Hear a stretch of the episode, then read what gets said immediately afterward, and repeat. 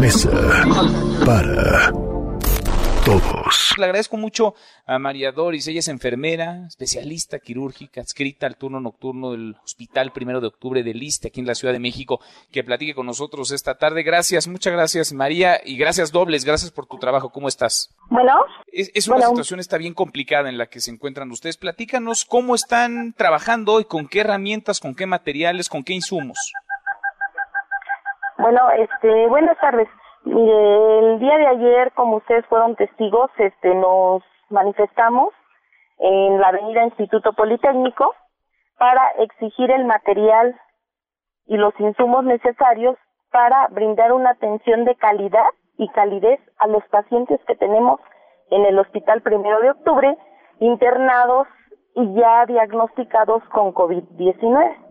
Ahora, María, ¿me, escuchas ahí? ¿Me estás escuchando? Perdón, ¿eh? Tenemos un problema en la comunicación porque estamos desde casa y ya sabes que estas fallas técnicas no perdonan.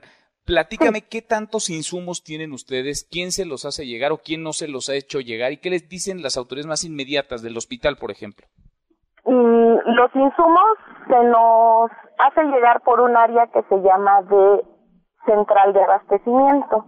Nosotros habíamos estado recibiendo ese material en una forma irregular y este incompleta porque este ya teniendo como lo mencionamos ayer pacientes diagnosticados con COVID no teníamos carecemos en su totalidad de ese kit especial que se llama, que se maneja para eh, que se dota para ese tipo de, de padecimiento ahorita que como sabemos tiene muchos medios de contagio. eh, el reclamo de nosotros fue que por turnos ese, ese material se nos estaba restringiendo y lo mencioné ayer, se lo vuelvo a recalcar. Yo pertenezco al turno nocturno y el turno nocturno es uno de los más desprotegidos. Pero el día de ayer, dialogando con autoridades, se logró ya un 50% de lo que necesitamos en este momento. Un 50% estarían cubiertos entonces hoy por hoy, es decir, tienen lo que necesitan para estar con los pacientes. Mm, sí, ayer mismo se solicitó tanto la capacitación como la dotación de los cubrebocas tricapa que tienen una duración de cuatro horas, no los sencillos que nos habían estado dando, que tienen una duración de media hora. Entonces, a partir de ayer en la tarde, pude constatarlo, mis compañeros, que continuamos ahí este, en el hospital hasta las 5 de la tarde aproximadamente, que se empezó a dar la capacitación a partir de las 15 horas y la dotación de este tipo de cubrebocas y los kits especiales, uno para cada personal que atienda a pacientes ya con COVID diagnosticados e internados en las distintas áreas del hospital primero de octubre.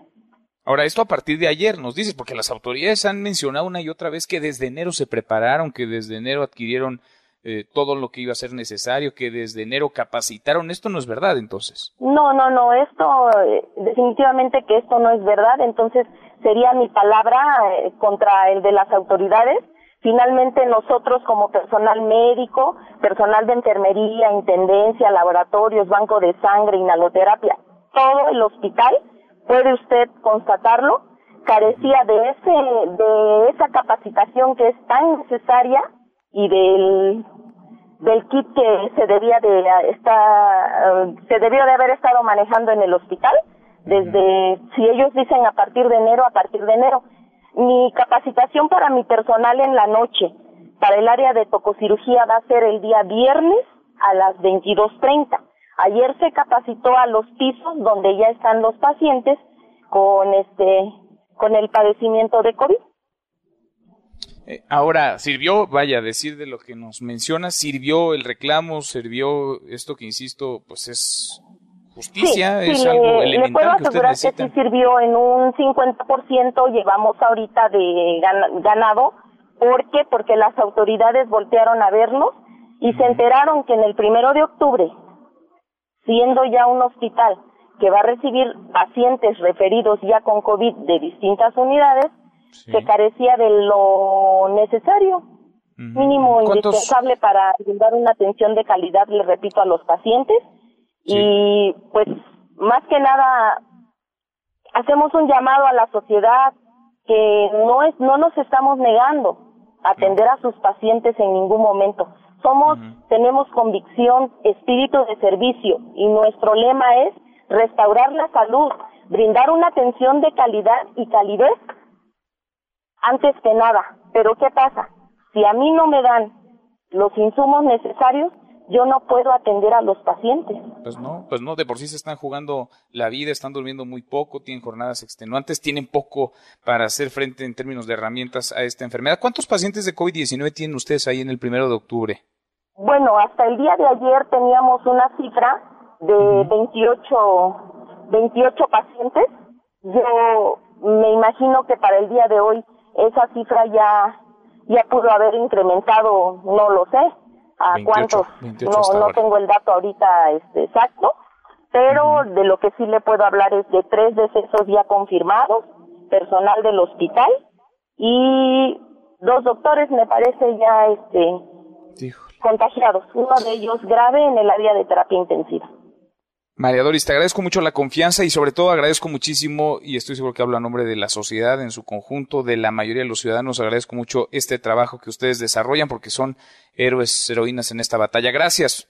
Al contrario, agradezco a usted el espacio y permitir que finalmente nosotros demos a conocer nuestras inquietudes. Y nuevamente muchas gracias en nombre de todo el personal del ISTE, adscrito al Hospital Regional Primero de Octubre. Muchas gracias. Es el espacio siempre de ustedes abiertos, los micrófonos. Gracias, María Doris. Es ella enfermera especialista quirúrgica adscrita al turno nocturno del Hospital Primero de Octubre del Liste. Tenían casi 30 pacientes confirmados con COVID-19 hasta ayer y hasta ayer que salieron a las calles, que se manifestaron, que alzaron la voz. Hasta ayer les llegaron algunos insumos, no todos, pero algunos insumos material para hacer frente a la urgencia en la que se encuentran. Mesa para todos.